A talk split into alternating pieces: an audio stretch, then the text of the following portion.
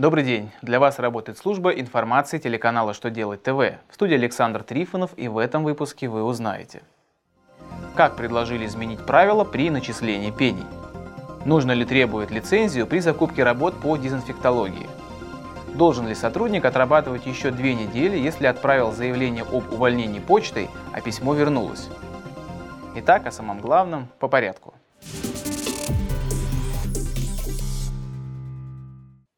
Минфин подготовил законопроект, уточняющий правила начисления пений. В проекте ведомства предусмотрены два основных уточнения о сроках начисления пений и их размерах.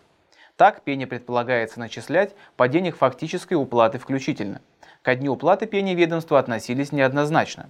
Кроме того, сумма пени по новому законопроекту не может превысить размер недоимки. Пока в налоговом законодательстве таких положений нет.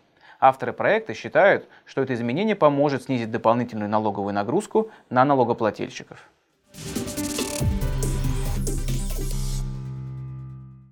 Верховный суд России пришел к выводу, что дезинфекция, дезинсекция и дератизация подлежат лицензированию.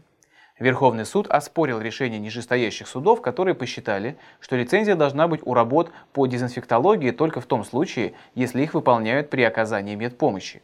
Ведомство указало на нормы законодательства, согласно которым медицинская деятельность подлежит обязательному лицензированию.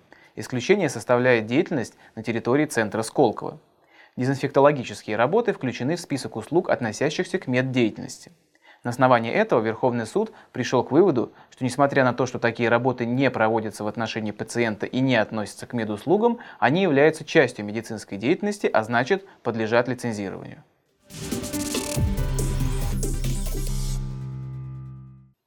Мосгорсуд определил, в том, что работодатель не получил заявление об увольнении, сотрудник не виноват, а значит не должен отрабатывать еще две недели. Сотрудник направил работодателю заявление об увольнении по почте. Через некоторое время письмо вернулось.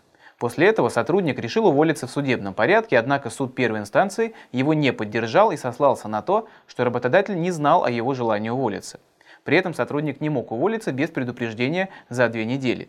Мосгорсуд принял сторону сотрудника, поскольку тот отправил письмо с заявлением по адресу работодателя, указанному в трудовом договоре и приказе о приеме на работу, то все риски, связанные с неполучением заявления, возлагаются на работодателя, а сотрудник имел полное право уволиться через две недели после того, как отправил письмо с заявлением.